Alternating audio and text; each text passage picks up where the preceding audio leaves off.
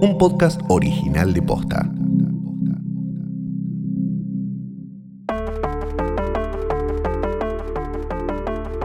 Bastardos enanos, huargos y em, eh, fetos que han sido extraídos del vientre de su madre para mientras ella moría en agonía eh, total y desangramientación. Bienvenidos a un nuevo episodio de Joder presenta Dame Fuego, un podcast de la Casa del Dragón, House of the Dragon. Lo hacemos en posta. Mi nombre es Fiorella Sargenti y me acompaña Mi nombre es Valentín Muro y este es propiamente el primer episodio. el primer episodio, donde- completamente. Donde ya tenemos algo que discutir y no solo especular en el aire acerca de lo que quisiéramos ver o esperamos o no esperamos. Y tenemos eh, muchísimo. Para empezar, el- tenemos el título del episodio, que es un montón ya, porque, porque son muy agarrados. Si hay algo que tiene HBO con, eh, con Game of Thrones, es que se le liquean fácil los episodios, pero no tanto los nombres, los títulos. E- En el momento de la transmisión, ayer todavía se llamaba episodio 1. Sí, claro. Ahora sabemos que se llamó Heirs of the Dragon, o sea, eh, los herederos del dragón, como un eh, capítulo que tiene en la mano eh, ahora Valentín Muro del libro Fuego y Sangre, Fire and Blood. Se llama así, de esa manera. Arranca el episodio con la voz de Rhaenyra Targaryen, hija de Viserys, que está eh, de grande. Todavía no la vimos de grande, pero la escuchamos. La escuchamos de grande.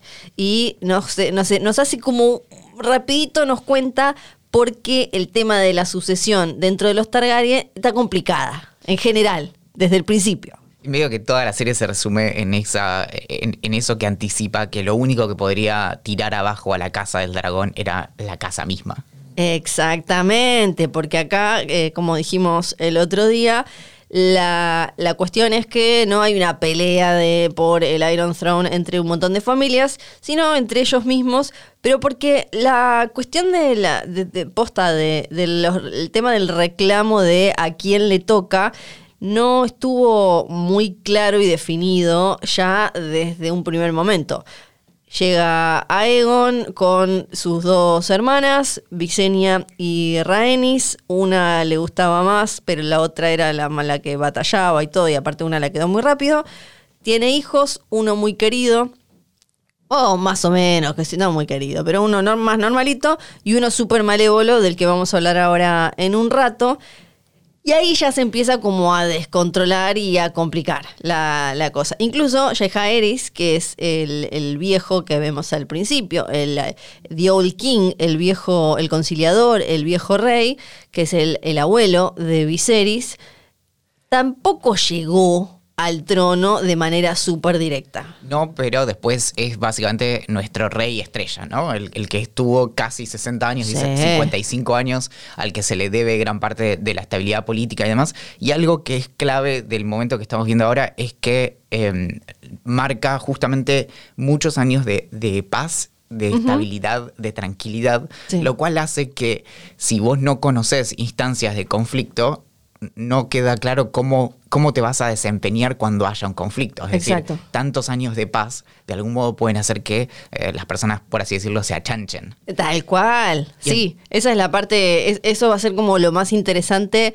em, con respecto a eh, lo- lo- los westerosis, digamos, a, a la, a la gente, al pueblo que estaba acostumbrada a esta paz, que como decía antes, vino después de un quilombo porque cuando mm, eh, muere, muere eh, Maegor, que ahora voy a hablar un poco después más de eso, eh, y que había armado ya todo un lío, queda Jaehaerys, que es el hijo sobreviviente del rey Aenis, o sea que no, pero no es de Maegor, que es quien estaba en el trono en ese momento, pero la gente ahí aprovechó y dijo, bueno, sacamos encima a este y eh, lo queda él en el trono y lo que trata de hacer Jaehaerys después de todo ese tiempo es con el, el- el gran consejo este del año 101, es acomodar porque se veía venir eh, todo el, el bardo este por, por la sucesión y además había sido, él con su mujer se llevaban súper bien, con Alizán tenían eh, también un montón de hijos y fueron, ella ayudó muchísimo a que el reinado de él fuera así de bueno.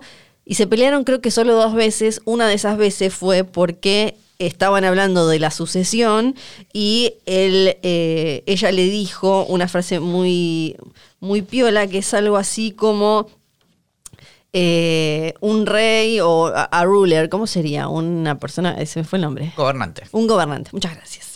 Un gobernante necesita un buen corazón y eh, eh, una cabeza fría, una cosa así. Un, una- un pito no es esencial. Y se reenojó y se fue a Dragonstone por dos años y medio que apenas hablaron y todo, porque ella le decía, mira, si yo todo lo que hice y siendo mujer, incluso en este primer episodio, Viserys dice, desde que murió mi abuela, que King's Landing es un quilombo, eh, y en el momento en el que se está discutiendo lo de los, eh, lo que hace eh, Daemon con la, la guardia, de, con los Gold Cloaks y demás, eh, ahí se- ya, ya se menciona lo que hacía Alisan. Eh, De algún modo, la, ascensión de, de Jaehaerys en su momento es, eh, tiene un paralelo con lo que sucede después con su propia descendencia, ¿no? Porque Claro. el, o sea, él, él asciende sin ser el, el hijo directo, sino el siguiente varón, Sí. eh, en este caso adulto, eh, que puede ascender al trono. Y acá hubiera sucedido lo mismo. El problema es que no tenemos varones en esa línea. ¿no? Exacto. Y tenemos en todo ese lío también a Rhaenys, la que no fue reina y no fue reina. Cada vez que lo escucho me, me, destroza. Como, bueno, la, la reina que no fue. Ay, ah, sí, porque además no fue reina como, o sea, la, la pasan por, arri- por arriba como tres veces. O sea, un montón la pasan por arriba. No es que porque... eh, y es, me parece, el, mejor ejemplo. Y bueno, ya vimos en el, en, el adelanto de lo que se va a venir en las próximas eh, semanas, los próximos episodios. La inspiración para Rhaenyra y para entender como, che, pará, esta mina parece que estaba como preparada y estaba casada con un tipo súper importante y todo, y aún así no importó nada y fueron poniendo un boludo tras otro después de ella. Estaba casada con el tipo que tira los mejores comentarios en las reuniones como de, consejo del rey. Además, la onda tipo de Corlys Velaryon como en- en- en- entre el lucaso que le metieron y cómo se sienta. Y es, en el primer capítulo es de los más astutos lejos, me parece. Claro. Eh, porque lo vea, e- e- entiende, mm, es el que me parece más entiende a Daemon, jugándole de cerca, pero con cuidado también. Eh, es el que ve las ambiciones de, de Otto Hightower.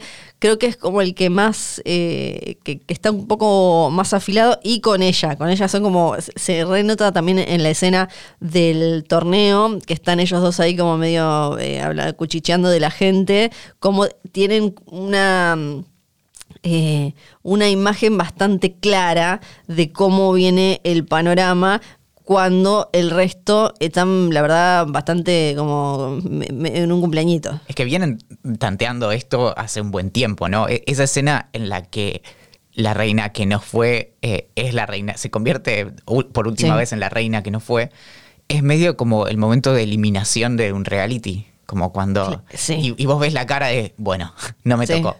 O, el, o cuando Di- eh, DiCaprio no ganaba el Oscar, ¿no? Como, Claro. Y de repente, sí, era esperable. Sí, algo que ah, lo, lo dice Reinira al principio, la cantidad de, de dragones que tenían y, por ejemplo, Rhaenys tiene su propio dragón y la vamos a ver, eh, ella y tiene además un dragón, Mel- Meleis se llama, no ando a saber cómo se pronunciará, que y la, vamos a ver, o sea, no es que ella se va a quedar sentada con el vestido, incluso se le nota como en, en la ropa que usa en algunos momentos, porque tiene eh, como trajes que son como un poco más prácticos, por ejemplo. Eh, y ella la, es la única, eh, la, la- la hija, la primogénita de Aemon, que era el hijo mayor de Alisan y Jaehaerys. Por eso es que ella tiene como este, este, mm, eh, este- te- podría estar eh, reclamando el trono tantas Tiene un- veces, tiene pero un reclamo más directo al trono. Sí, exacto, eso. Y mm, la van pasando por alto a medida que eh, su papá era, está esta cosa de ser el príncipe o princesa de Dragonstone, que sos el heredero de, eh, de, la corona, que es medio como ahora en la no sé, en la corona británica, esa que les ponen esos títulos que después son como de mayor importancia y son como, como tipo el príncipe de Gales y eso como que probablemente vaya a terminar y así. Y la pasan eh, por alto hasta ahora dos veces y después va a haber una tercera. Eh, y ella, bueno, a, mí es un personaje que me, gusta mucho, es eh, porque a pesar de todo esto, se la sigue adelante y bancando y sin traicionar su sangre valiria y su sangre eh, Targaryen. Y, y, hasta donde entiendo también ocupa este lugar medio de, mentora de, de Reinira y no de antagonista. O sea, más de, abrazarla y no como, bueno, eh, por ejemplo, mantiene su apoyo a pesar de que la declaran finalmente la, heredera eh, legítima, en vez de decir como, che, ¿por qué ahora? ¿Por qué a ella? Claro, porque a ella, cuando muere su papá, eh, le debería tocar a ella y pasa al hermano. Ahí es donde está el, primer eh, dato del que se agarra Daemon, por ejemplo. ¿no? Es como, ah, bueno, cuando se murió Daemon pasó a Baelon, así que me, va, me va a tocar a mí. Ahí la pasaron por alto a, a después la pasan cuando eligen a su primo, que era el hijo del segundo hijo, y bueno, después en lo que se va a venir, y no voy a decir nunca más. Escuché, no voy a decir nada más. Escuché gente que preguntaba por qué están tan obsesionados y por qué Viserys está tan obsesionado con el tema del heredero si todavía está vivo. Eh, eso te dejo que lo respondas vos, Valentín Muro. O sea, y porque es mejor, a ver, si alguien alguna vez tuvo algo que ver o se enteró de cuáles son las historias de sucesión de un departamento, sabe, sabe que esas cosas son, eh, es, mejor resolverlas en vida. Imagínate cuando tu departamento es un continente, ¿no? Sí. o, siete reinos. Y, y, sí, obviamente esas cosas, de hecho, generalmente se, se establecen de esta manera también porque en, las vidas de estas personas en cualquier momento podía aparecer una enfermedad y, te morías en cuestión de días o un conflicto o lo que sea. Entonces, este tipo de cosas. Por eso, algo que fue en, algunas eh, críticas o reseñas, eh, creo que estuvo mal leído, es que en esa primera escena vemos que él abre un rollo eh, donde dice como el veredicto. Y es porque vos lo dijiste la última vez, es un concilio. La decisión no fue personal del, del rey. y fue unánime, solo creo que dos de los grandes eh, señores de Poniente, voy a empezar en español, votaron por Rhaenys y el resto votó por Viserys, a pesar de que había más, pero habían quedado ellos dos. Entonces, porque lo que quería Jaehaerys es evitar el bardo, entonces si él tomaba una decisión podía eh, generar conflicto y dividir, la, eh, dividir al, al, continente. En cambio, así es como ustedes lo decidieron, acá está.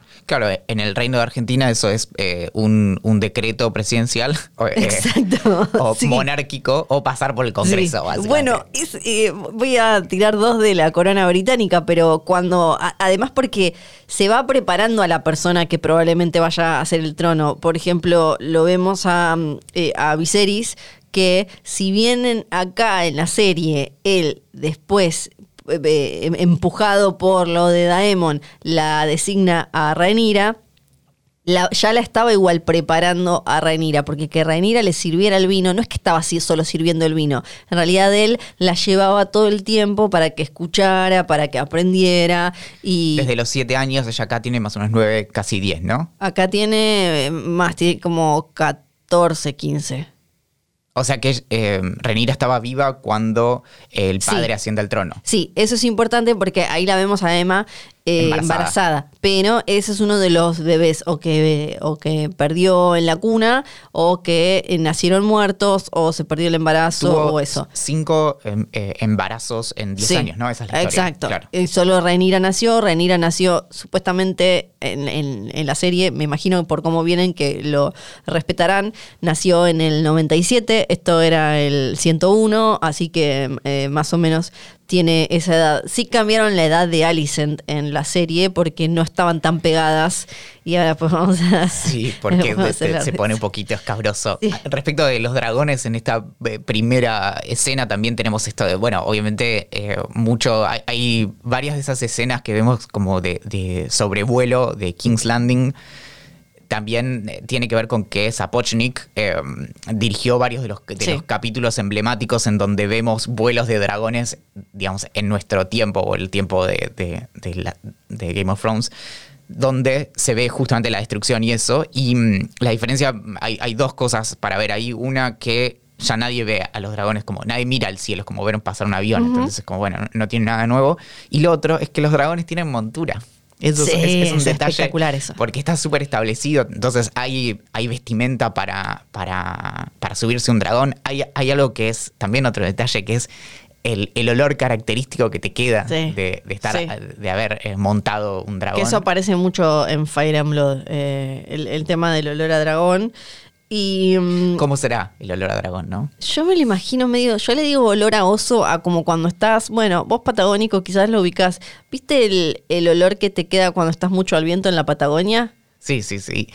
Y, y sumado. Que yo le digo olor a viento, olor a oso y la gente dice, ¿cómo, ¿cómo olor a viento? No sé cómo explicarlo, porque no es que estás, no es el mismo olor que cuando estás al lado de una fogata, cuando no, no es un olor feo, es olor como a viento, a estar afuera. Sí, que es como sumado a los olores tipo a, a bosque o a mar Sí. o a cosas así que es como tan difícil, difícil de describir. También no tienen pelaje, entonces no sé si huele como un No, caballo. no, Es más no. como un reptil gigante, Sí. entonces. Cuando te vas de campamento, aunque sea un día, te queda como un olor característico, por lo menos en la Patagonia. Digo, acá te debe quedar olor a chivo y a mosquito y a muerte, A acá en. Capital Federal. Bueno, tal vez tiene algo de humo, ¿no? Estando cerca de un dragón. Cerca de un dragón debe tener una cosa medio ahumadita, ni hablar. Sí, sí. Bu- Bueno, todo lo que, todo eso de, de Rhaenyra volando, me, eh, al principio me pareció muy, muy, muy, muy súper, súper bello. La ropa, cómo nos hacen ir viendo de dónde sacaba Dani todas las ideas para, o las formas de vestirse y eso que estaba en realidad honra- honrando su tradición y su sangre.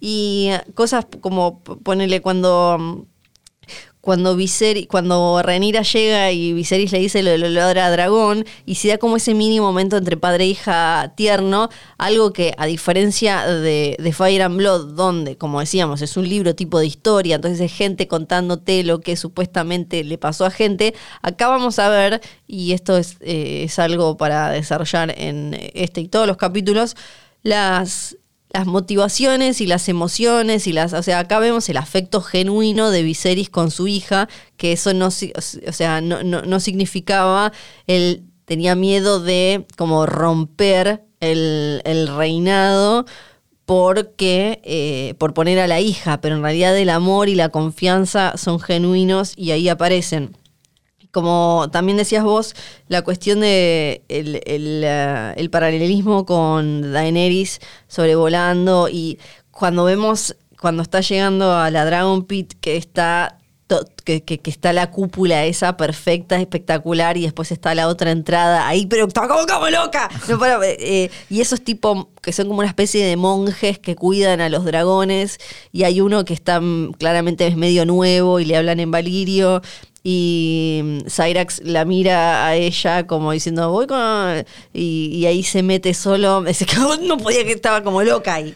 Es que sí, Ah. esto de, de poder ver escenarios, también hay algo, eh, lo, lo vemos constantemente, ¿no? Pero estamos en un momento de apogeo, de, de esplendor, Sí. está todo... Tranquilidad. su- hay gente que mantiene, entonces también, bueno, el, el sobrevuelo eh, en- de, de la Red Keep también, y, mm, y en eso eh, estas cosas que, que obviamente después se perdieron necesariamente, pero acá podemos ver eso, cómo, cómo es la logística de tener un lugar con, no sé, 10 dragones eh, conviviendo ahí, cómo, eh, cómo los alimentás y eso. Sí. Y también está esto de vuelta de que muy probablemente aparezca a lo largo de todos estos episodios, que es la relación muy íntima entre dragón y quien eh, lo monta. Exacto, porque acá eh, en un momento eh, ella, a Emma le dice a Viserys que eh, que, ya vio un huevo que le parecía como para su hermano o una cosa así porque le hacía acordar a Vagar o no me acuerdo que ahora voy a explicar todo eso,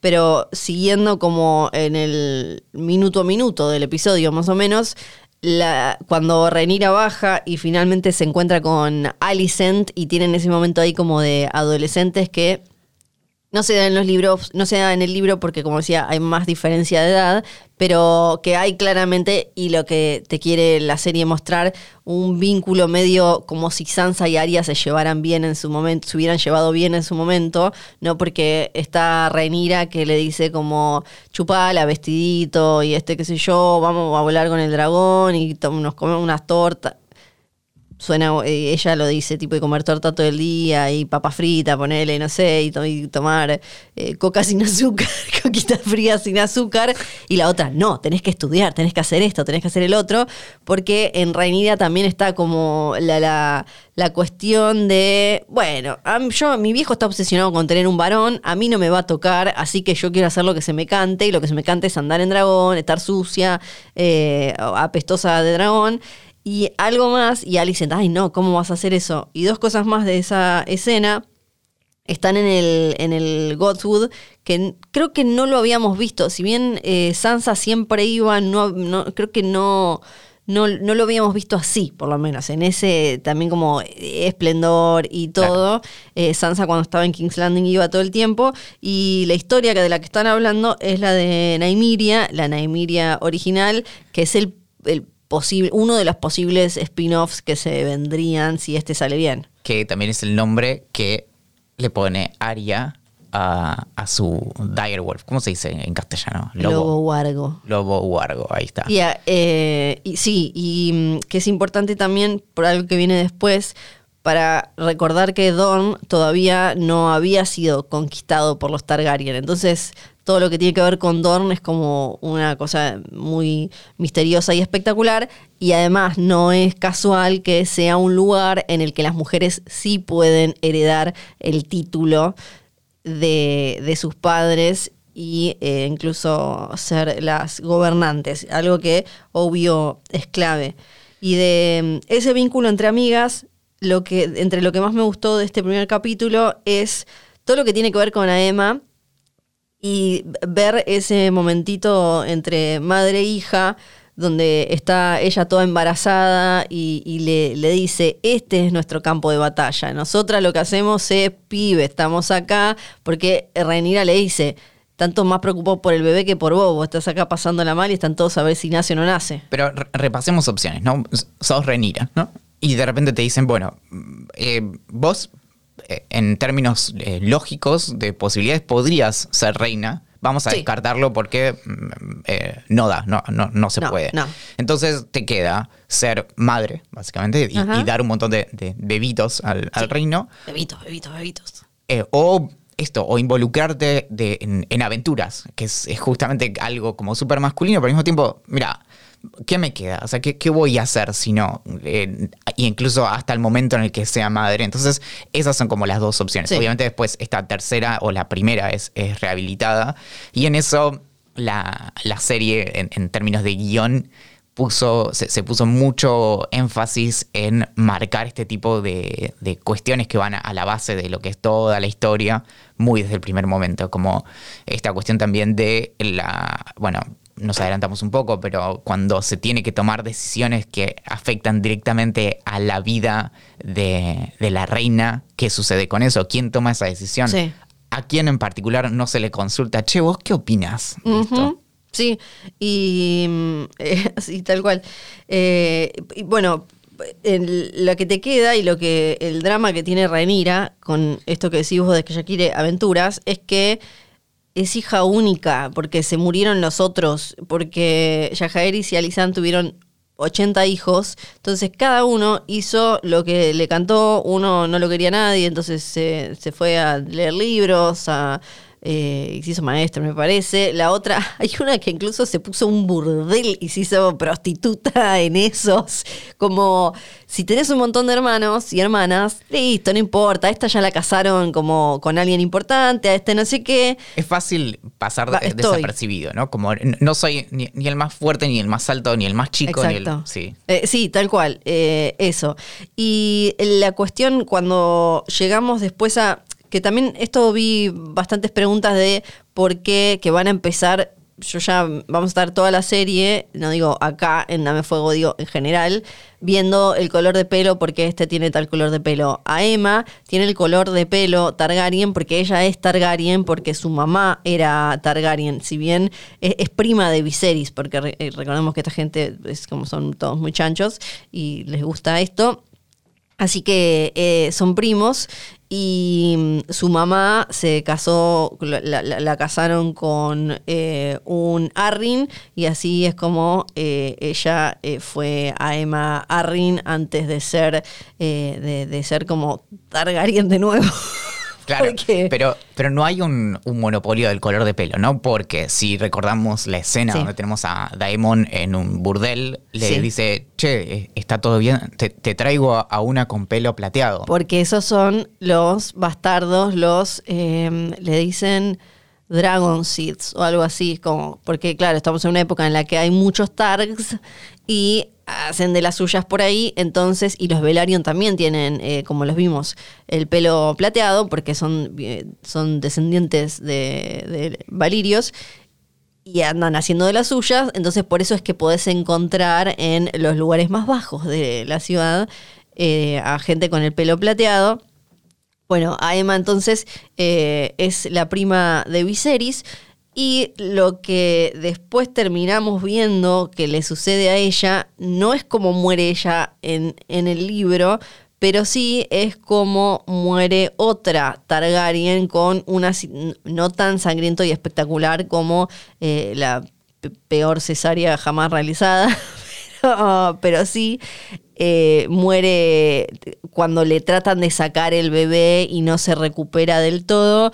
Si no me acuerdo mal, era Alisa Targaryen a la que le pasó esto, que dijeron como, uy, ¿qué hacemos? Como, eh, ¿Cómo sacamos el bebé? Y qué sé yo. Y lo sacaron de, de esta, de, de esta forma y eh, no se recuperó ella eh, y bueno, listo, la quedó.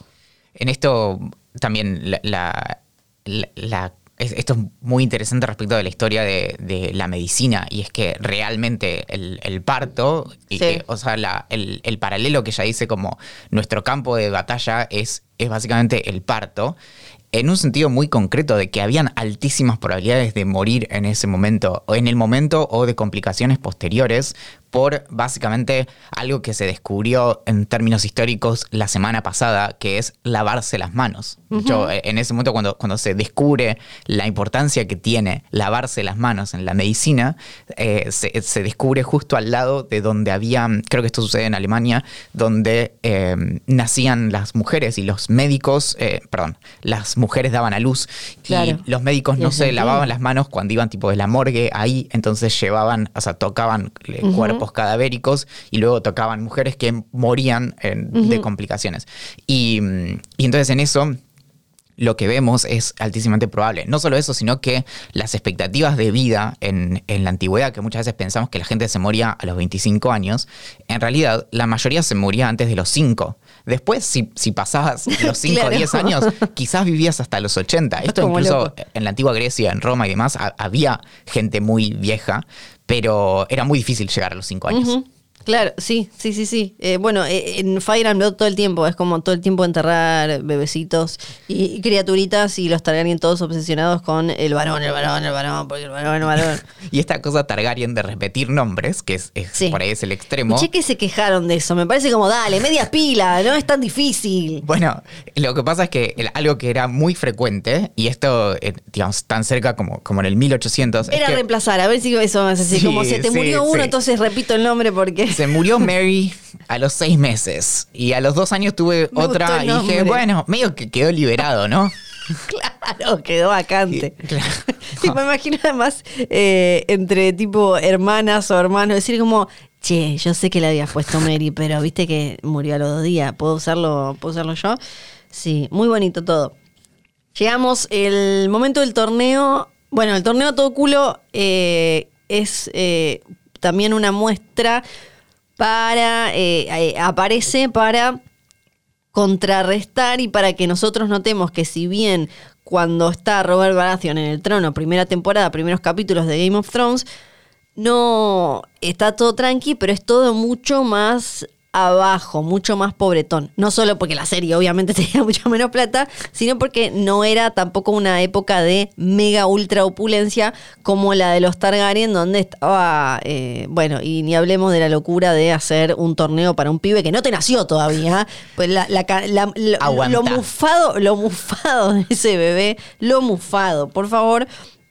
Porque además, no solo era mufado, cuando le dice, y al- eh, esto va a aparecer todo el tiempo y aparecía en Game of Thrones y muchas veces se malinterpreta, una de las maldiciones de los Targaryen es que ellos tienen estas visiones y sueños, pero muchas veces las malinterpretan y no significan lo que ellos creen que significa. Le pasó a Dani, le pasa ahora a Viserys que dice, no, yo lo vi, tenía la corona, había grito de batalla por el torneo, que yo, no era el torneo, boludo, era porque va a ser un quilombo y después van a morir todos. Sí, son los eh, sueños dragónicos. Sí, sueños dragónicos. Drago- dragonescos. sí, Eh, el dragón metió la cola y... eh, que- sí. en el, sí, en el medio del sueño. De- sí, tienen, tienen varios temas. Por un lado, si son reales como premoniciones o advertencias, o medio, che, ojo que puede venir por acá. Sí. Un detalle que es crucial, y ya lo habíamos mencionado, es que no, eh, no, no viene como. Cuando vos tenés un, su- un sueño, so- sos Targaryen, ¿no? Y tenés uno de estos La, sueños. la, tengo el pelo plateado. Tal y cual. ojos violetas. Y estás ahí como Fuego, mega. fuego. Sí. turururu. Y mm, en ese momento no. Tus sueños no arrancan como este episodio que dice claramente como en el año tal pasó tal Sí. cosa. Entonces, eso hace que en la historia Targaryen muchas veces no se sepa cuándo viene. Entonces es tipo, se viene un conflicto zarpado. Bueno, en, en cinco años, en 12, en 300. Y ese es el detalle también del final. Claro. Que justamente como que eso está medio metido, eh, queda bien, pero entiendo que no, no estaba claro hasta ahora la cuestión de, bueno, la canción de... De hielo y fuego. Claro. Que es como, che, se viene esto, lo- ya lo dice Aegon, pero se venía en 300 años, no la Claro. semana que viene. Que cada boludo Targaryen que se sentaba en el trono decía, uh, me va a tocar a mí, que bajón. Uh, me va a tocar a mí, que bajón. cruzo los dedos. Sí, iba a tratar de hacer un chiste con eh, Argentina y pagar la deuda externa, pero es como to- le toca a todos. le toca pagarle al FMI, eso es como Claro. que le toca a todos. Lo que no, a los Y no se termina. no se termina jamás. Bajan los White Walkers y bajan los White Walkers y bajan. Y bajan y bajan y bajan y eso es como, pero pucha, es como un, eh, un Pac-Man o cómo se llama el otro jueguito, el de las navecitas. Tenemos una situación que no mencionamos que es eh, mi vínculo favorito de toda la serie, de esta serie, de lo que va a ser esta serie. Del capítulo dije, me gustó mucho la, toda la relación y la charla entre Rhaenyra y su mamá, pero en el corazón de la serie, además de estar obvio Alicent y Renira y esta cosa de eh, amigas y rivales y todo eso que vamos a ver. ¿Vas a hablar del tío copado? El tío copado. Daemon, que ya cuando leí era como. Ah, eh, porque, bueno, una tiene como quizás esto, que lo- los chicos malos tienen su atractivo y Daemon lo es. En es- eh, se ponen a hablar en Valirio, en la sala del trono. Algo, un detalle muy lindo es que la sala del trono está muy cambiada, como la vemos después, porque obviamente Robert Baratheon, después de su rebelión, hace mierda todas, todas esas figuras que vemos, todo lo que vinculado a los Targaryen. También tiene sentido que cambie el Iron Throne, eso les quedó bien, medio de pedo, pero porque pa- el, Iron Throne hecho de esa manera era para demostrar el poderío y la rudeza de ese líder Targaryen. Entonces, eh, y después querías mostrar, además, después de- de otra cosa. E- Es un guiño a Egon, ¿no? O sea, desde ese primer momento que se funden las mil espadas y demás. Exacto, él le iba ganando a los diferentes eh, lores de, de mm, Westeros y agarraba las espadas y hacía este trono que además, a- algo que ya lo habíamos visto con Aerys y acá aparece un montón, está como la tipo el mito de que el, el trono corta o no le queda cómodo a quien no va a ser un buen gobernante. Aunque en realidad anda a no cortarte en un coso hecho de cuchillo. Pero E- bueno. Ese detalle no lo habíamos visto antes, ¿no? Creo que se menciona en un momento, o por lo menos yo ya me olvido si aparece o si lo mencionamos en, en Hodor seguro, porque incluso a Eris le, eh, le llegan a poner un apodo, pero yo lo, lo voy a eh, decir mal, pero es como algo así como... eh, El pinchado.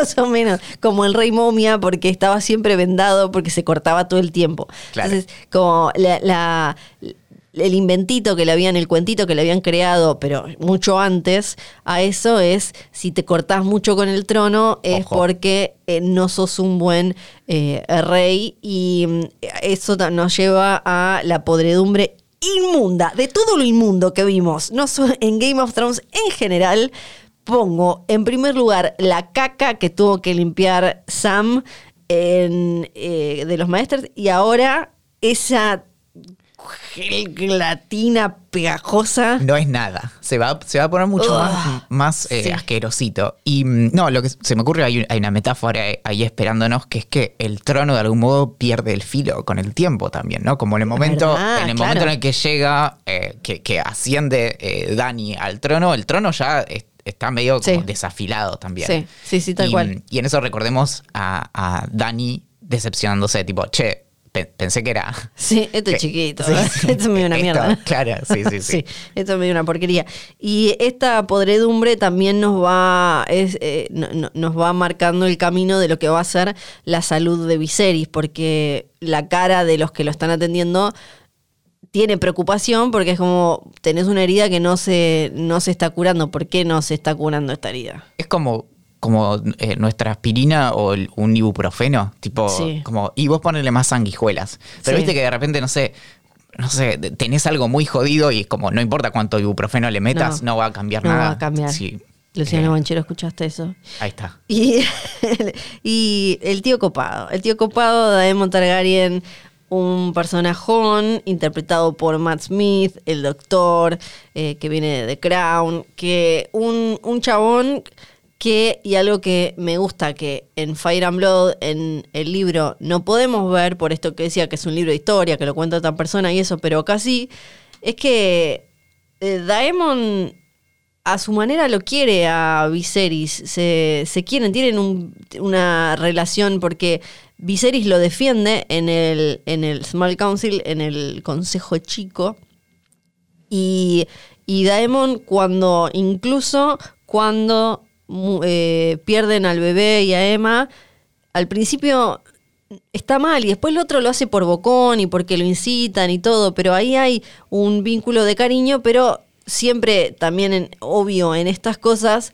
es muy difícil y mm, lo, lo vemos hasta, bueno, eh, vuelvo de nuevo a la corona británica, porque en The Crown se ve, es difícil cuando eh, le toca por orden de llegada a este mundo a un hermano y el otro hermano dice, pero yo soy mejor para eso, vos sos un pelele.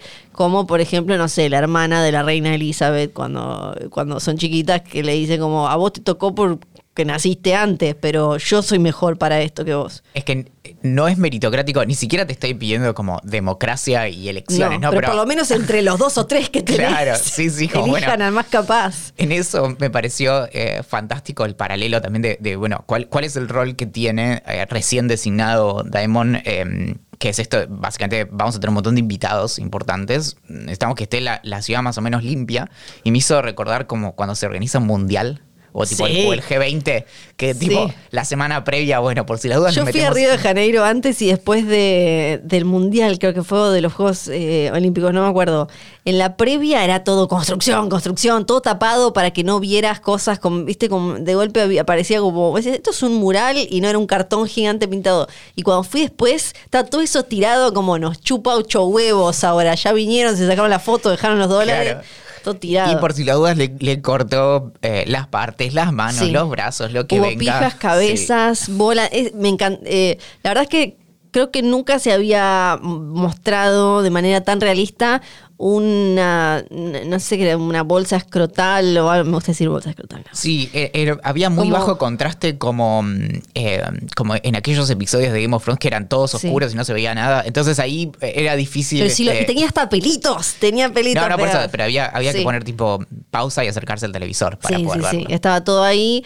Y lo que hizo, eh, bueno, eh, Daemon ahí, mi queridísimo Daemon, fue para él ayudar a su hermano para que se viera una ciudad eh, toda espléndida y eh, que este, mm, este torneo sea el, lo que él imagina eh, para el futuro heredero que puede...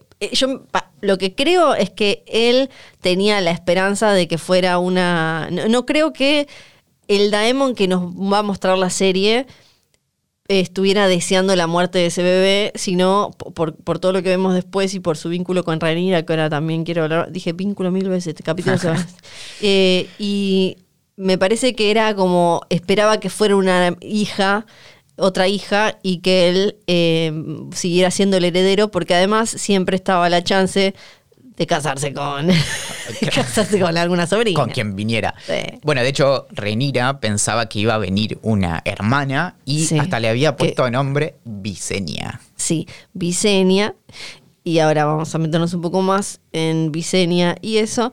M- hermosa la escena de Daemon y Rhaenyra hablando. O- obvio hubo flashbacks a Jamie Lannister sentado y Ned Stark eh, sentado en el trono y Ned Stark diciendo como ¿qué es eso? tipo sáquenlo de ahí y Rhaenyra diciéndole no está todo bien ellos se hablan en Alto Valirio que eso también es para y, y- él le, le regala esta cadenita que está hecha con acero valirio y le dice ahora compartimos algo como que en ellos dos hay es muy importante su linaje y la cuestión de mantener eh, la identidad de la casa y de la sangre, como dice también El- y después. es el origen ancestral. En eso igual Exacto. recordemos que todavía el, la- el acero valirio no era escaso. O sea, es Sí. un momento en donde todos tienen su espadita, todos tienen su Sí, collar, su no hay tantísimas igual, pero... No, claro, pero no es como un no objeto como el- raro. Como, No, sí, no es como mega mágico especial, hay tres eh, o cuatro, como en, en la época de Got, pero eh, es algo como eh, igual valioso. Y mm, eh, bueno, y que, que, que se lo haya eh, traído y todo ese como eh, momentito y después la frase que dice Daemon, que le dice a Viserys, la sangre del dragón como que corre Espesa. espesa, ¿no? Como que, y eso es algo que creo que Rhaenyra también tiene muy bueno, más o menos porque marcado. se dedicaron a, a diluirla bastante. ¿eh? Sí, sí, la diluye. Bueno, pero te trataron de, Ellos dos no. Ellos dos casi que no. Un poco sí, pero casi que no. Da- Daemon es un personaje para mí em, interesante porque nos abre, a nosotros como, como lectores y ahora como espectadores, nos abre también el mundo por sus intereses y por su mm, su búsqueda y en, en la serie en particular por sus motivaciones y ni hablar que tiene a Caraxes que es un dragón espectacular que tiene como unas patitas con alas, no sé si lo vieron, que es increíble. Y esta, esta cosa con esta eh, sobrina que si bien se nota que ya habíamos dicho que con el papá se llevaba bien, con el tío había como mm, en, Fire and Blood, entre los rumores que aparecen, está el rumor de que, por ejemplo, el vínculo chotón entre Otto Hightower y Daemon era porque Daemon le había quitado la virginidad a Alicent y Daemon supuestamente era como un vení Renira, venía Alicent, vení vos, vos, como que le, le entraba todo. Eh, bueno, lo vemos eh, a él en, una, en un vínculo una, con, con su amante, que la vemos eh, varias veces, Misaria, que incluso si bien él está casado, cuando se va, cuando lo destierra, digamos, eh, Viserys, él se va con Misaria, que es, me parece, un personaje que van a enriquecer mucho en la serie, porque es bastante, en el libro es bastante chato, sí le aporta a Daemon como toda esa cosa... Mm, de mm, e, esa de otra cultura Pero ahí me y perdí. lo ¿Qui- mágico. ¿Quién es Misaria?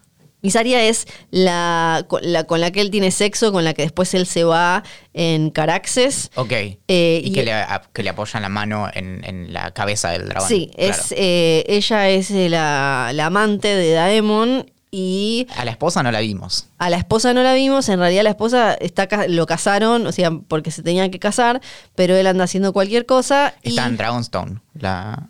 No, la esposa está en, en- en The Vale porque es, es de ahí Mm.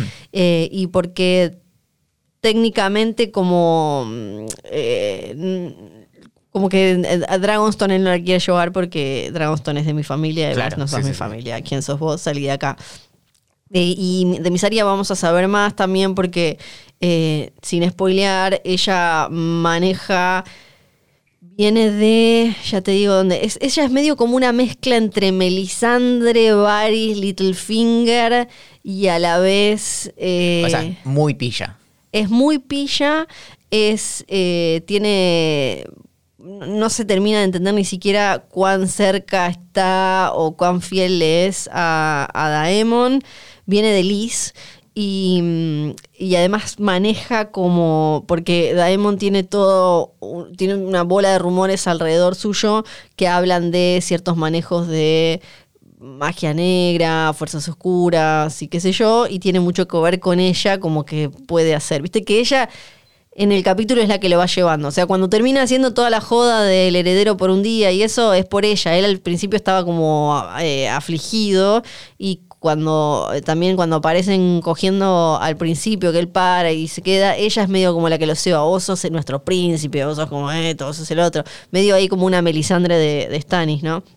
Y eh, es muy importante también con Daemon lo que él hizo con eh, la, la guardia de la ciudad, con los, eh, los Gold Cloaks. Es que, claro, él, él inaugura, de hecho, eso, hace como un rebranding, ¿no? Como ahora eh, tenemos un color que nos identifica, el, dorado, ¿no? Y, lo, y hace ese primer acto brutal, pero de, de, bueno, y que aprendan. Un poco es como, mm, lo hace de forma ejemplar, para, como para que sepan a qué se enfrentan.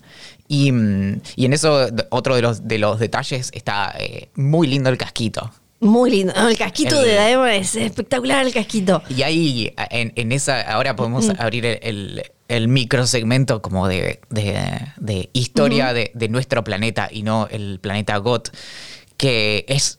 ¿Vos sabés cómo se llama ese, esa competencia? No, ¿cómo se llama? Es, eh, se llama Justas. Ah, es un torneo de ju- o ¿Cómo le dicen? Claro, De son- son dos cosas, Es no como no que siento que ahora lo escuché, ahora que vos lo decís. Es que, es que es un nombre que, que no te suena. Y mm, eh, no hay que confundir torneo de justas, que muchas veces coincidía, los torneos son más eh, viejos y las justas al principio no eran lo más importante. Los torneos generalmente eh, implicaban no solo lo que nosotros vemos ahí, sino que los primeros días, primero que duraban tres o cuatro días, y los primeros días se hacía algo que era como si se hicieran dos equipos de fútbol, pero son de como eh, de gente con armaduras y espadas y qué sé yo, y se eh, chocaban como si fuera el campo de batalla y eh, se competía por quién... eh, quién retrocedía a partir de un punto y demás. Obviamente, eh, históricamente, siempre ha- había cosas como que los, eh, los príncipes y demás se metían al final como pa- para ganar o lo que sea.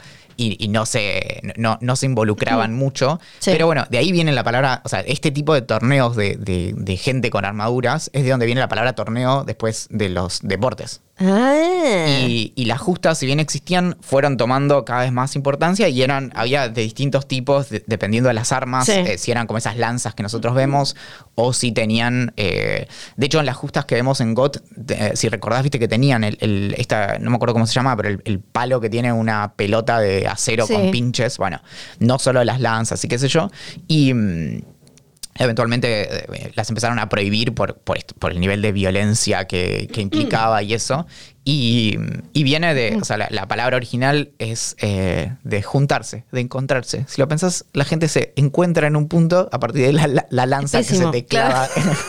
Pésimo. Y, no, y el detalle es que, lo- como lo venimos anticipando, eh, el- eh, hay un comentario en el propio episodio de sí, todos estos pibes que vos ves acá están, Claro. pues, eh, son- está- tipo, tienen mucho como le- Sí. la testosterona al palo, no conocen un conflicto real, por eso también están tan sacados los guardias, ¿no? Porque van Sí. y le dicen como, le podés pegar a alguien y claro, no conocen la Sí. guerra. No hay- ¿Sabes qué- a qué me hizo acordar eso cualquiera? Pero ya si tenés, eh, si pusiste HBO para ver esto, mírate el documental de Woodstock 99, Ay, donde sí, es- es eso. hay como una explicación sobre que, que- que es un festival en el que se armó un quilombo total y lo- los pibes rompieron todo, quemaron todo, y se habla como de esta cosa de la masculinidad exacerbada y de, en estos momentos como de supuesta tranquilidad, pero que a la vez venden constantemente como ser hombre, ser esto y no sé qué, pero ¿y a- ¿con qué me peleo? ¿A qué animal mato? ¿A quién alimento? ¿Qué hago? romper cosas. Sí, ¡ah! romper, quemar. Em, la quiero ordenar. Hay tanto para. Tengo tanto para decir de Daemon que quiero ordenarme. Es más o menos para eh, también. Porque todo tiene que ver con Maegor, el, este hijo de Aegon y Visenya, del que, al que mencionamos por arriba. ¿Por qué? Porque la City Watch, o sea, los capas doradas, son eh, esta, esta guardia que están desde que Maegor, más o menos desde que Maegor estaba, eh, estaba en el, eh, a cargo. Y cuando él muere, Jaehaerys trata de acomodar y mata a quien estaba eh, a cargo, lo, lo arresta, digo, lo condena, trata como de limpiar toda la cuestión y ahí es donde viene su esposa Alisan para acomodar, para hacer como una especie de fuerza un poco más eh, pacífica y que Flea Bottom no sea ese lugar de- del horror y tremendo. Des- tiempito después, y, Va, y como le dice... ¿no? Sí, sí, exacto. Tiempo después eh, se lo dan a Daemon y como le dice Viserys a Otto, le dice, me dijiste que no lo pusiera como Master of Coin, que no lo pusiera como que yo, ahora tiene este ejército de 200 tipos y bueno, jodete, porque vos me lo dijiste, porque él es como decías vos el que le da esta mm, idea de identidad y todo. Y para seguir con el, vínculo con Maegor, que se lo menciona varias veces y que se dice Daemon podría llegar a ser un Maegor pero peor, y también cuando, eh, cuando le dice a Viserys, esta familia ya tiene una Visenya, ahí está todo el tema porque eh, Maegor era, como dije, el, el hijo de Visenya. Cuando Aegon se casa con sus dos hermanas, Rhaenys y Visenya, Visenya era la super mega ruda, que iba con todo adelante, y Rhaenys era la que a él le gustaba más. Lo que dicen es que por cada noche que pasaba con Visenya, pasaba como cinco con Rhaenys. Y Maegor, al tener como una madre tan, eh, que era además la hermana mayor, tan ruda y todo, y ser el hijo de Aegon, por una cosa u otra, y por también quizás por esto que dicen de que tirás la moneda con los Targaryen y no sabes si te sale loco o qué, era el, fue, fue conocido como Maegor el Cruel, o sea, un tipo muy, muy, muy jodido que hizo cosas totalmente tremebundas, tuvo también problemas con eh, la sucesión y medio como Enrique VIII tuvo una serie de esposas que iba cambiando por diferentes, diferentes cuestiones para tratar de eh, conseguir el, eh, el heredero que él quería.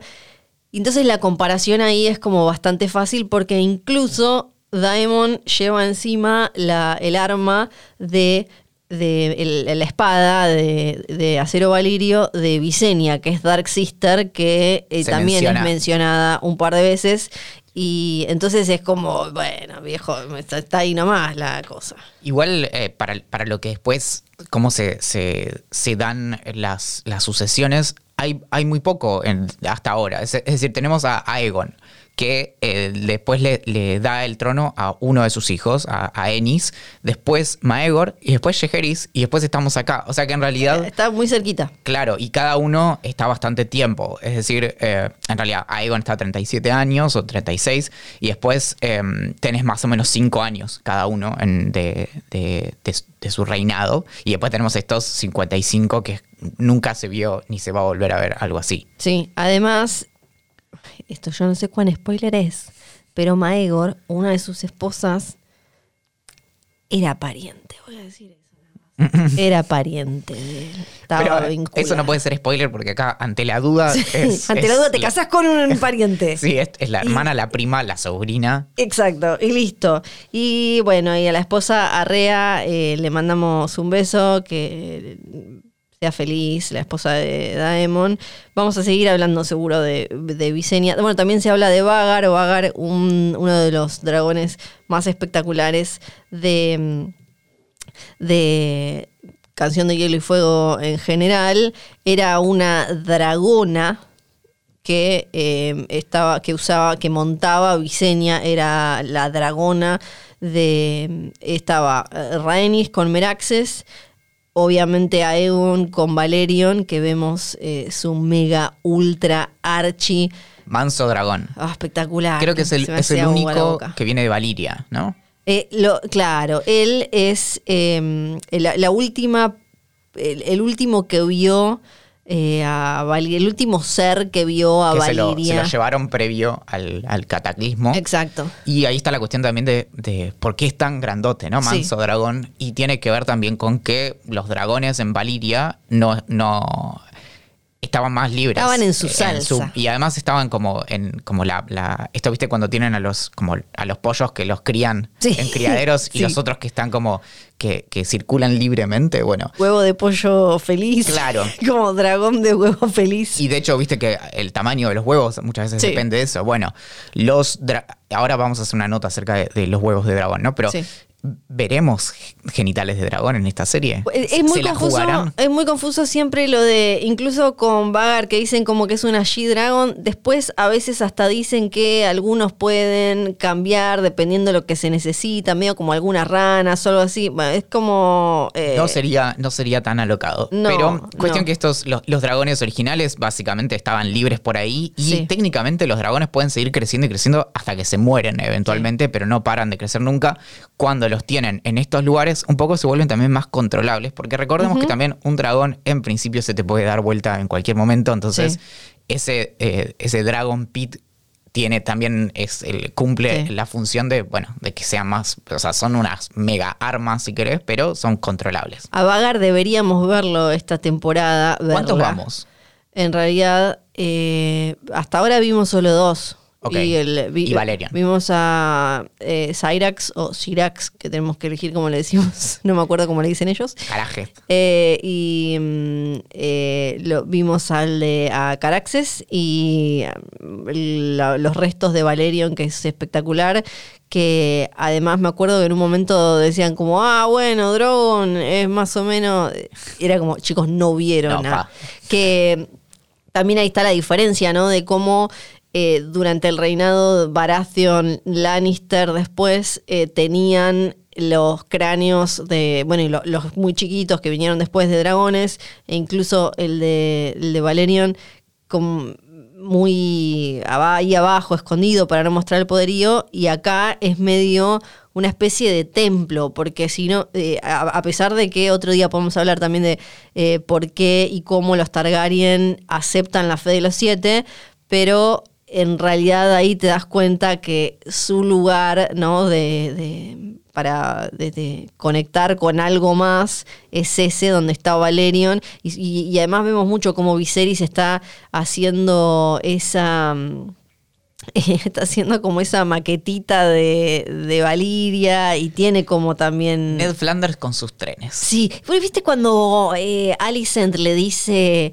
eh, bueno, te traje este libro porque sé que te gustan las historias. Y un poco me puse a pensar como, al final Game of Thrones, mucha peleita, mucha peleita, pero es toda una historia sobre ñoños de la historia, porque siempre hay, hay personajes que es como, me voy a poner a leer qué pasó, tipo Tyrion, ¿no? Eh, Arya, eh, un poco John, Sam, es como, eh, están todos ahí como, pi, pi, pi, pi, voy a leer qué pasó. En esto de la, eh, es un gran tema, el de la, la religión de los siete y cómo lo aceptan y le hacen un par de asteriscos, ¿no? Como, bueno, el incesto no se puede salvo que tu apellido sea. Eh, eh, eh, eh, sí. Y de, de Valiria y por qué se vino abajo, no nos da para hablar este capítulo, pero obviamente sueño con que haya algún tipo de flashback en algún momento o algo así. Puede que no sea necesario, pero es tipo un sueño, porque ya en Horror alguna vez hablamos, creo, sobre el, eh, la cuestión de los. em, ¿Cuántos son? 14 los de, de, de 14 eh, Flames. Los y- volcanes. Sí, y le- los eh, y todo como la esta que dije el capítulo pasado de, en el, episodio cero de medio enloquecer de poder con eh, la magia y todo lo que los hacía únicos. Me fascinó cómo maneja la serie, cómo manejó la serie los temas, los grandes temas de Fire and Blood con el, la, la cesárea del horror y a la vez el el, torneo. Bastante obvio, o sea, como un paralelismo bastante obvio, pero que creo que para una serie que maneja una historia tan confusa y que después ves que genera tantas dudas en, un en gran parte del público que se va perdiendo y todo, me pareció que estaba, que, que era una cosa medida, que estaba bien como... eh, si bien está subrayado, tampoco está tan subrayado como para subestimarte. No, y, eh, y es medio explícito la cuestión también de- del parto como campo de Sí. batalla que, que se dice en un momento. En- ahí tenemos una, una duda abierta. ¿Los Targaryen son a prueba de fuego o no? Y el contexto de esto es básicamente nosotros vemos a, a Dani sobrevivir a una pira funeraria y... No, y ahí decimos, bueno, sobrevivió al fuego, ok, pero era un momento mágico, ¿no? Era, era, una, era casi, una, casi un ritual y no era como un- una, una situación normal. Después la vemos sobrevivir a prender fuego un lugar lleno de gente y que no le pase nada, solo eh, queda eh, en bolas. Eso ya es discutible, pero eso no está en lo que escribió Jorge. Entonces, cuando nosotros vemos a Viserys poner las manitas en, eh, el- en las velas, ¿es porque es a prueba de fuego o simplemente estaba eh, jugando a ver qué le pasaba? No, yo eh, estoy, la verdad, tengo los ovarios arrastrados ya en ocho carretas. Para mí, no son todos a prueba de fuego. Sí tienen tolerancia, mayor tolerancia al calor. No son todos a prueba de fuego. Se quedan quemando igual. Se ve la diferencia también entre. Y que esto es como todo lo, lo que juega siempre Canción de Hielo y Fuego, ¿no? Como, es como lo del trono. Si sos como más choto, como por ejemplo el Viserys malo de hermano de Dani, te quemas más porque él sí se quema. ¿Se acuerdan que con, con la vela y cuando no me acuerdo que agarra otra cosa? En cambio ella no, porque ella es como un poco más puro. Hay un poco eso. Igual, prepárense porque va a aparecer mucho fuego y muchos Targaryens en esta temporada. Y mucho dragón. Sí, así que eh, eh, va, eh, va a haber mucho eso. Ah, hay otro detallecito que se te puede escapar es la, el comentario que le hace Emma, que le dice como, no, eh, casi que podría tener un... Porque le dice, no, tuve una visión que nacía con corona. Y le dice, no, banca, ya, ya es bastante difícil Sí. un parto como Un para parto, que el, el pibe me salga con, con una corona Sí. pinchuda. Y ahí se menciona lo de dar a luz a un dragón, que es Sí. una especie de guiño a la situación con Dani, ¿no? Sí, sí, tal cual. Y eh, es algo que también eh, en, en la época, y tiene que ver eh, de nuevo con la historia real, esta como sueño pesadilla de que lo que tengas te nazca o deforme o con y como y en Fire and Blood aparecen otras historias también como de y dicen que como como decías vos como el bebé como el, el cómo se llamaba el hijo era mm, bueno, se me fue a ver el nombre de- del hijo de Caldrogo y Coso, eh, eh, que, eh, que te sale como y dicen que tenía cola y tres cuernos y en realidad era, no sé, una mina que perdió un bebé. Y, mm, Rego. Ese, ese. O Rego. Sí, le, Rego, le mandamos un besito grande. Y el, eh, pa- para ir cerrando, todo el torneo ese, lo que en realidad, además de ese paralelismo, nos quiere mostrar, nos quiere presentar, es a este muchacho, Kristen Cole, que va a tener cierta importancia en eh, la historia que, que se viene y aparece ahí como quien no quiere la cosa y se te- le termina ganando a, eh, al mismísimo Daemon creo que es latino o algo así el que lo interpreta y bueno, por eso también las chicas dicen como, ah, es de Dorn, como si fuera, mm, ajá, ajá, porque él es eh, de, él es un, eh, como labura para, me gusta decirlo así, labura para los Dondarrion, que es una familia, bueno, en todo el torneo vamos a, vemos un montón de escudos de diferentes casas que conocemos. Y uno de los pedidos, como eh, ahí vimos, de los pedidos de Jorgito, de las cosas tienen que tener más color, se le cumplió porque las armaduras son como más llamativas y aparece, aparece más colorcito. Y la gente está toda vestida de fiesta y, y es, no, no- no es sombrío en absoluto. Nada, cero, cero, cero sombrío. Kristen Cole va a ser importante y así que lo dejamos ahí congeladito, toda esa escena que sirvió para, para mostrarnos, para presentárnoslo, para eh, decir como, mira este que está acá, ¿eh? y vino de, parece que viene de Dorn, ¿qué onda? El comentario vestuarista que nos acerca eh, Sofi es que si bien todo es bastante consistente con lo Sí. medieval, cuando vemos esos eh, cuellos medio altos, en particular un vestido que usa Renira, eso es posterior, es más del Renacimiento. Ah, Así de que, eso, sí, eh, de eso de hay un montón. Así Es- que en realidad creo que hay un poco de esto de, bueno, si parece antiguo, Sí, ah, pa- como esos tipos pinchitas que usa mucho Renira y va a usar de grande también, que no sé cómo se llaman.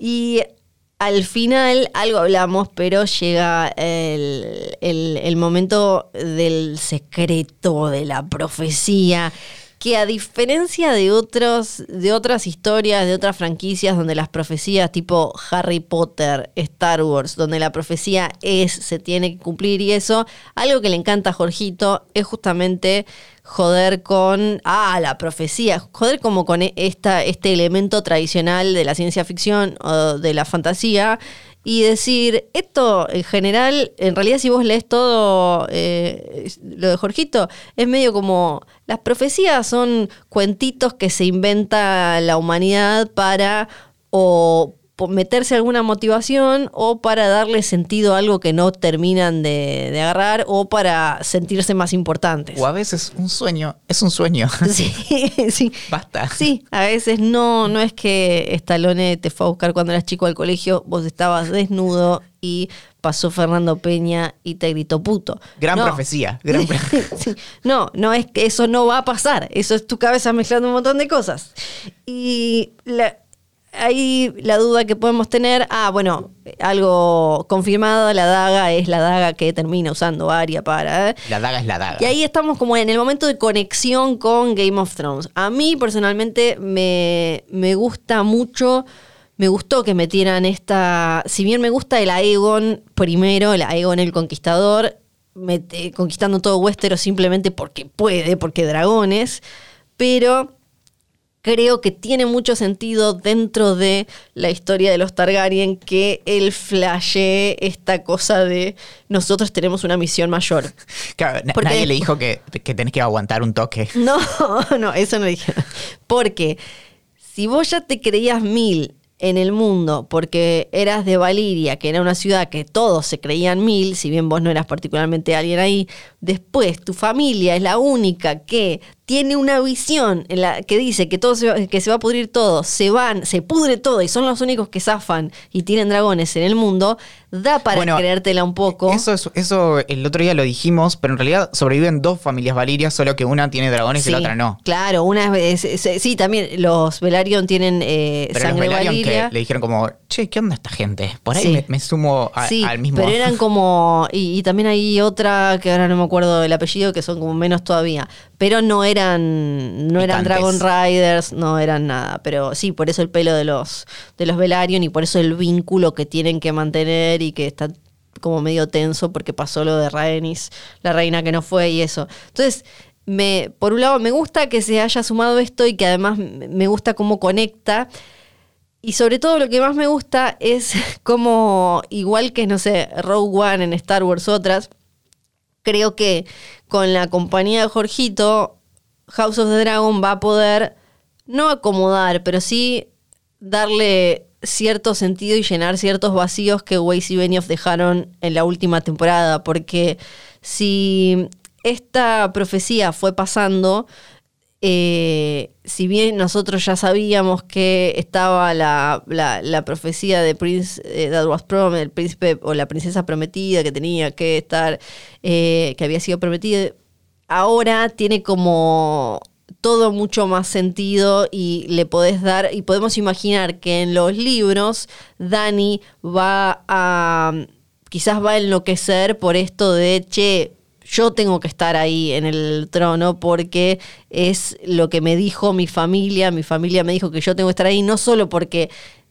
porque soy Targaryen y el poder es mío, sino porque de mí depende el, futuro de todo el continente. no me queda claro que que todos los Targaryen eh, estén en conozcan también la profecía. No, no, eso se solo por línea de sí de, sucesión. Es si te eh, esto lo estoy diciendo en base a que vi el capítulo como tres veces. Eh, sí, básicamente si si si te mm, si te declaran en sucesión, entonces te, toca que. Claro, sí, sí. Y uno diría, ¿y por qué no le dicen a todo el mundo? Mi respuesta sería, no le dicen a todo el mundo para que, primero, porque cuando tienen el... Eh, para que no cunda el pánico. Para que no cunda el pánico. Y cuando eh, tiene el, tienen el sueño, eh, siempre me olvido el nombre, ¿cómo es Daenis? y, se van de, de, Valiria, los tratan de loco, bueno, lo contamos la otra vez, sí, Daenis. Em, la, la pasan re mal, entonces, si salen a decir esto, los pueden tratar de dementes perder, el, perder todo lo que construyeron y todo lo que tienen y además generar un pánico total porque acá tampoco, recordemos que eh, los, los White Walkers y todo eso también son una leyenda porque algo con lo que juega mucho Jorgito y que se ve... Acá ni siquiera porque... Mm, o sea, ni siquiera remite... Nadie nunca los vio en, este momento. Entonces solamente viene de un sueño. O sea, toda la información con la que se cuenta es, es una visión. Sí, sí, y la historia esa pasada que eh, como juega Jorgito en los libros, algunos dicen que fue hace 6.000 años, otros que fue hace 10.000 años, otros que no queda bien claro eh, de dónde venía y un montón de cosas. Entonces es como algo que tal vez alguna vez pasó, pero no se sabe y el, el pueblo común no lo sabe y no lo tiene no, lo tiene ahí. Entonces para mí es por eso que no eh, le dicen a todo el mundo y me gustó ese, esa como conexión y, la esperanza de que en el libro pueda entonces em, Dani tener como ese peso y esa presión de que le hayan dicho eso, sumado siempre a la, eh, a, la, obvio, eh, a las ganas de eh, ellos estar al mando y manejar todo y a la ambición, a la porque si hay algo que tienen los Targaryen, creo, es eh, el ubris, ¿no? O es el ubris. Es, masculino. el em, señor, la señora ubris, la señora...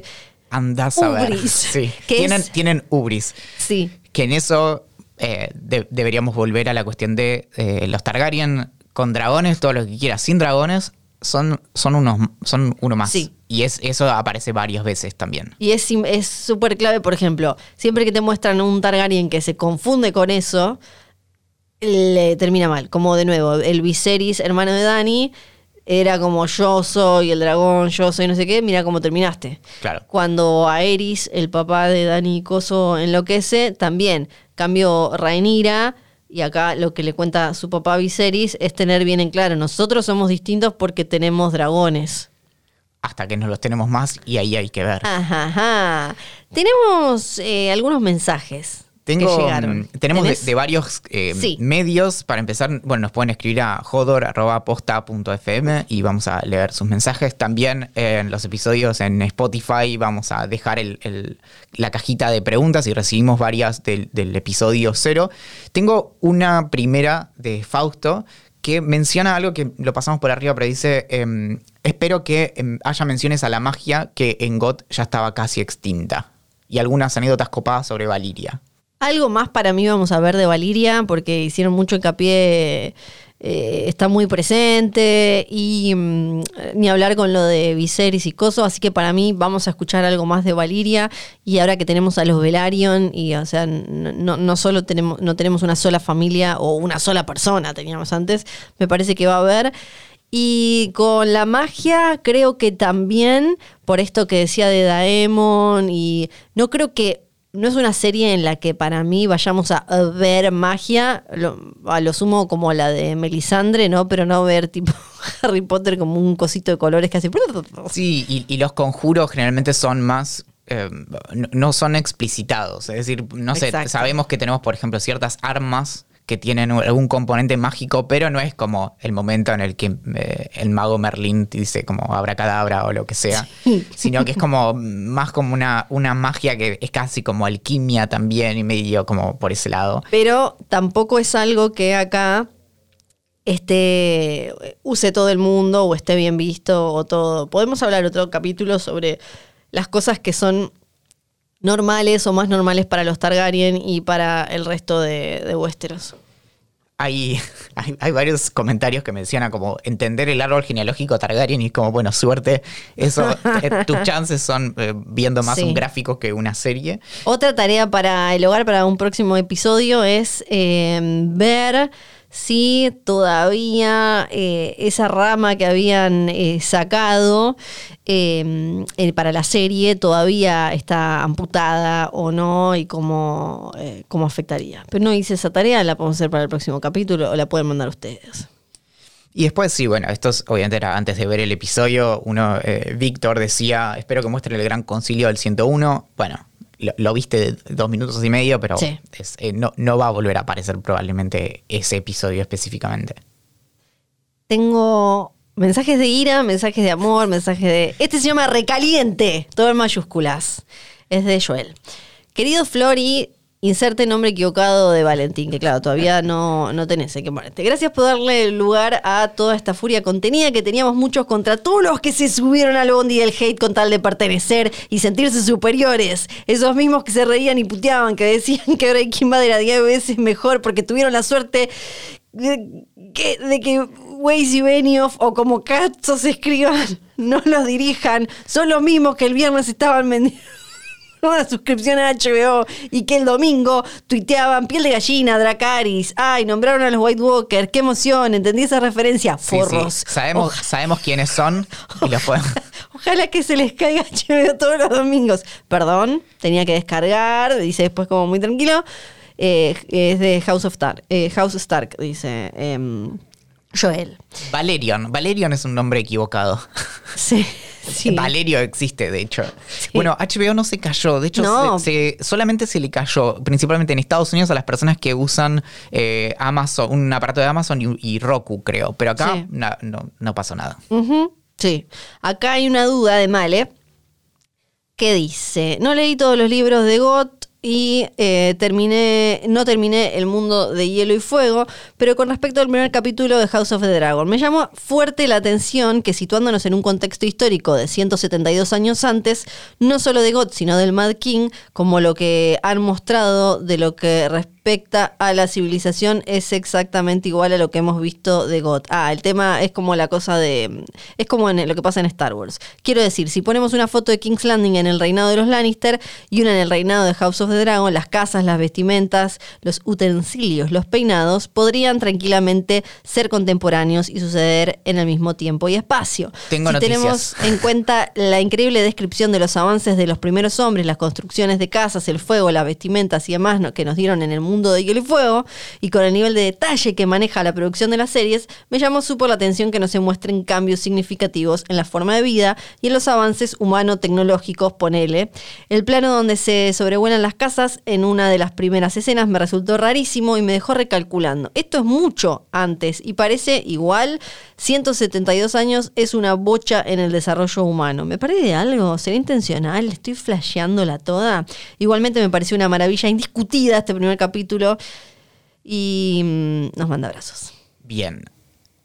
Justo a mí se me rompió. Pero si tenés a mano tu máquina del tiempo y vos te vas a hace 40 años, notarías inmediatamente la diferencia, los autos y qué sé yo. 10, 100 años lo notarías también.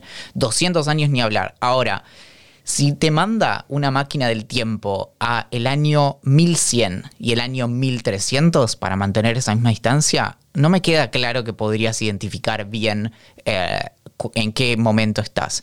La idea de que, de que los cambios se dan de forma acelerada es algo muy, muy contemporáneo y entonces 200 años es mucho tiempo. ¿En qué momento? Ni hablar si vos te vas a la, a la antigua Roma. O sea, si yo te, te mando en la máquina, que ahora bueno, está en el, Sí. en el taller, ¿no? Pero si yo te mando poniendo el aceite. te mando al año 100 y al año 300 antes de la era común, o sea, 400 años antes, no, no, no notabas la diferencia. De hecho, es, es esa cuestión de que, de, de que durante muchísimo tiempo las vidas entre las generaciones, la idea de generación es algo completamente nuestro. Claro. Antes de eso, Y la idea de progreso es distinta, ¿no? tu, tu- bisabuelo eh, quizás vivía en la misma casa que vos y hacía las mismas cosas que vos y tu padre, qué sé yo. Y la, claro, la idea de progreso y de cambio acelerado es raro. Los cambios eran mucho más lentos y, y no había tanto como esto de... Hoy quizás los vidrios de las casas se hacen distinto que hace 10 años. Bueno, pero en otro momento se hicieron igual dur- durante 200, 300 años. Entonces, Creo que eh, por eso eh, se inventó la expresión de época para decir una película, porque eh, me parece un ejercicio fácil es pensemos una película y a ver si la podemos y otras dos o tres que son que nos parece que son más o menos de la época y a ver si realmente son de la época o si hay 150 años de diferencia y en general no nos parece tanto como bueno le pifié por 160 años ponele Es como- que de- pensá en, en esto, lo medieval, ¿no? O sea, Sí. el, el medioevo dura mil años. Entonces, Sí. ahí, si yo te pongo como a lo sumo entre el principio y el final, quizás ves una diferencia. Pero si no, vos no, no sacás la cuenta de Claro, sí, tal cual, es verdad, es verdad. Dice ahora Belén, superó mal las expectativas que tenía y la charla entre padre e hija hablando de la larga noche. Creo que cerró con el capítulo La larga noche de Got, dos reyes Targaryens en dragones combatiendo al Night King, sangre de mi sangre. Cierra perfecto, ¿no? Y dijo que nos extrañaba y que nos KM, la bastarda Belcha Riachuelo, nacida en Fiorito Lands. Ay, cómo extrañaba yo que se pusieran estos nombres hermosos. Hola chicos, dice Agustina, eh, quizás sea una tontera que la reina le indique que ese es el último embarazo pues harta y que Viserys decida ante los problemas en el parto que lo mejor es elegir al bebé. Alto balde de locura y egoísmo para arrancar esta serie. Muy horrible la escena de la cesárea, asesinato precario. No sé por qué me sorprende, pero a veces me olvido que esta gente tiene el gen de la locura y egoísmo en las venas. Debe ser por eso que me gustan más los Stark. Beso. es en la manija del fin escuché tres veces Jodor. Y Joder presenta Dame Fuego. Muy bien, eh, muy bien. Sí, eh, es eh, tremenda, lo, lo comentamos esa escena. Francisca, me llamo Francisca, gracias por empezar de nuevo con el podcast. Francisqueris. Mis, mis viajes apretada la línea D van a ser mucho más llevaderos. Eh, mucha gente que nos escucha volviendo del laburo, yendo del laburo y demás. Tengo unas dudas que me quedaron luego de ver el capítulo. La señora de pelo blanco que estaba al lado del de Rastas en el torneo, ¿quién era? Rhaenys que hablaba mucho. En un momento pensé que era la, madre de Renira, pero después dijeron algo de la reina que no fue. ¿Es entonces la prima de Viserys? Claro que sí. ¿El hombre del lado es el esposo? Sí. Corlys Velaryon, ¿cuál es su rol en el consejo? Es el que se encarga de los barquitos y todo lo que tiene que ver con eso, que es clave porque tienen la flota más importante, por eso son además unos aliados eh, vitales para los Targaryen. Hu- Hubo muchas dudas con respecto a esas pelotitas, esos cristalitos que metían. Hasta ahora mm, eh, eso no es algo que salga en los libros y hasta ahora la gente que más sabe lo, lo que piensa, yo, yo pienso, coincido, es como para, eh, para dar quórum, digamos, para como en el, en el Senado, como en el Congreso, que las sillas tienen un coso con un peso, es como estoy, tipo, y porque si se fijan, cuando no está Daemon, no está su pelotita. Sí, es un poco casi como el pin que te toca si sos la mano, ¿no? Como... Claro, Para mí es como algo así. Y la otra duda de ella es, que me enteré que va a haber un salto temporal en la serie, se sabe más o menos de cuántos años va a ser, o si la historia va a ser contada yendo para adelante o para atrás, o va a ser lineal. Va a ser lineal, eh, eh, va unos 20 años más o menos, ya en el adelanto ese que sacaron de los próximos episodios, se ve a, no sé, Daemon con el pelo más corto, ya cambian de actrices Alicent y, y, eh, y vamos a ver, pero lo que dijeron hasta ahora es que est- esta historia, la Danza de los Dragones, puede durar unas 3-4 temporadas y después no tienen problema, si les llegara a ir bien, de ir para atrás y contar, no sé, la conquista de Aegon o contar eh, la rebelión Blackfire y, y demás. ¿Cómo están? Mi nombre es Ayelen de la casa Rambaud o Rambo. Antes que nada quería felicitarlos por la vuelta del podcast. La verdad que el capítulo anterior me hypeó más en la previa a House of the Dragon. Mi consulta es respecto a lo que se menciona casi al final del capítulo. Otra vez escuchamos la promesa del príncipe, princesa que fue prometido y que va a terminar con el largo invierno, etcétera. ¿Fue solo un guiño a Got o va a tener alguna importancia? Sí, porque esa es la, además, eh, la, es lo que lo lleva a Raegar a medio como enloquecer y obsesionarse con que tenía que tener ese heredero que iba a ser. Primero pensaba que era él, después pensaba que era el otro. Eh, sale de ahí. O sea que ahí vemos que se pasaba de heredero en heredero, porque a Raegar, que siempre es como un gran misterio, se lo puede haber dicho a Eris, o quizás a Eris se lo ocultó y él se enteró de casualidad de otra forma. Sabemos que él lo, lo encontró también leyendo alguna cosa y eso, así que eso va a ser interesante. Pero no va a ser el eje de la serie. Eso te- No, no, no, o sea, no, claro. es que todo va a girar, porque si no, No, ese no. de hecho, No, no, sí. un, un temor previo fue como, bueno, todo esto va a terminar como siendo sobre los Nightwalkers. Sí. No. Sí, sí, sí, exacto. Y me gustó que cuando muestran a los lores de Westeros jurando lealtad a Rhaenyra, uno de los que muestran es a los Baratheon. Eh, sí, es verdad, eh, los Baratheon y está también, hay un Rickon Stark. Los Baratheon aparecen dos veces porque también le dicen prima a Rhaenys, porque los Baratheon en realidad, y por eso es que eh, Robert, quizás esto seguro nos lo olvidamos, eh, Robert termina en el trono porque la excusa era que como los Baratheon eran una... eh, en realidad era porque su mamá tenía algo de sangre Targaryen, pero además, por abajo, los Baratheon nacen de una rama bastarda de los Targaryen. Entonces, eh, de ahí también es porque tenía más sentido. La daga, eh, la daga es la daga que usa Arya, eso está confirmado. Podemos hablar de la daga, dice Guadalupe, sí, la daga, pero tampoco creo que sea como mm, muchísimo más. Es como que eh, God se, obses- se obsesionó con esa daga y la daga no es algo en los libros. No, creo que hay muchos guiños de continuidad de, che, estamos en el mismo universo, pero no es para agarrarse y decir como, bueno, este es el como el, el MacGuffin, el elemento que va a seguir en todos los eh, episodios. Germán dice que empezó a escuchar Hodor con el episodio 0 hace 100 mil millones de años. Debo admitir que todavía tengo taquicardia por el capítulo. Me pareció correcto la presentación con Yajaeris cortita y al pie. El parto me fascinó porque es como lo describen en los libros. Creo que muy pocas, poquísimas cosas desviaron de los libros. Acá, por favor, opinión de. ¿eh? Ya dije que me parecía.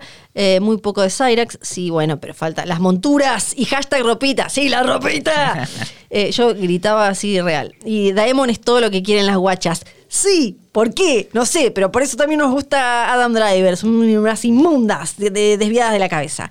Como opinión ultra personal, me voló la peluca la vuelta de rosca que le dieron a la concatenación de las historias cuando Viserys le tira toda la data a Rhaenyra y todo eso, y la mega cabeza de Valerion, que es espectacular. Y eh, bueno, lo del sueño de Daenis.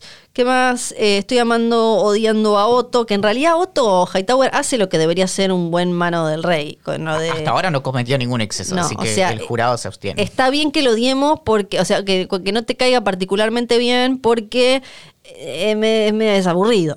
Es como, bueno, y, y además como que corta como las cosas más divertidas. Daemon haciendo quilombo. Y te hace cosquillitas cuando le dice a la hija, che, ¿por qué no vas a alegrarlo un poco al Sí, rey? Sí. Y mira, y acá esta oyente le tenía un poco de miedo a Lolo. Dice, ah, nada que ver. Pero ahora me animo a escribirles porque está el gran Valentín de Wall. Ah, es verdad, es Valentín de Wall. Sí, eh, originalmente era, norte. claro, eh, Valentín del Muro y después Sí. se, se fue achicando con las creaciones. Pueden escribirnos, mandarnos lo que se les ocurra, memes, dudas, comentarios a jodor.posta.fm. Observaciones de, de poner pausa y fijarse todos los, los vestiditos a ver qué aparece. Ropita, Sí. ropita. Y así terminamos. Em, ¿Qué había que decir? Esto lo escuchan en cualquier plataforma, ya saben. Síganos, Tenemos la una, tenemos una pregunta abierta que Sí, tenemos- vamos a tratar de tener muchas preguntas sobre, sobre Exacto. dragones. ¿Cómo soplan las velitas los dragones? ¿Cómo? Oh, qué difícil eso, qué difícil. Primero las prenden Sí. y después las, Y- las soplan. Con un pedo. Por ejemplo, claro, obviamente. Se dan vuelta. est- estimamos que pueden eh, soplar sin prender fuego, pero por ejemplo, el propio dragón le ponen Sí. la, la- la torta enfrente con las velitas. Sí. La prende fuego y después la sopla. El pedo le sale fuego. Bueno, no, eso no importa. No se encuentran en cualquier app de podcast. Nos hacen un favor enorme porque ya saben cómo está esta cuestión. Si le ponen seguir, ponen 8 mil millones de estrellas. Si usan Apple Podcast, ahí lo hacen también. ¿Y qué más? Eh, Valar Morgulis.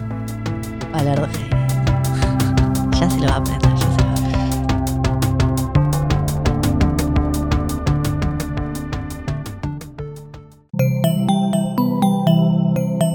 Un podcast original de Posta.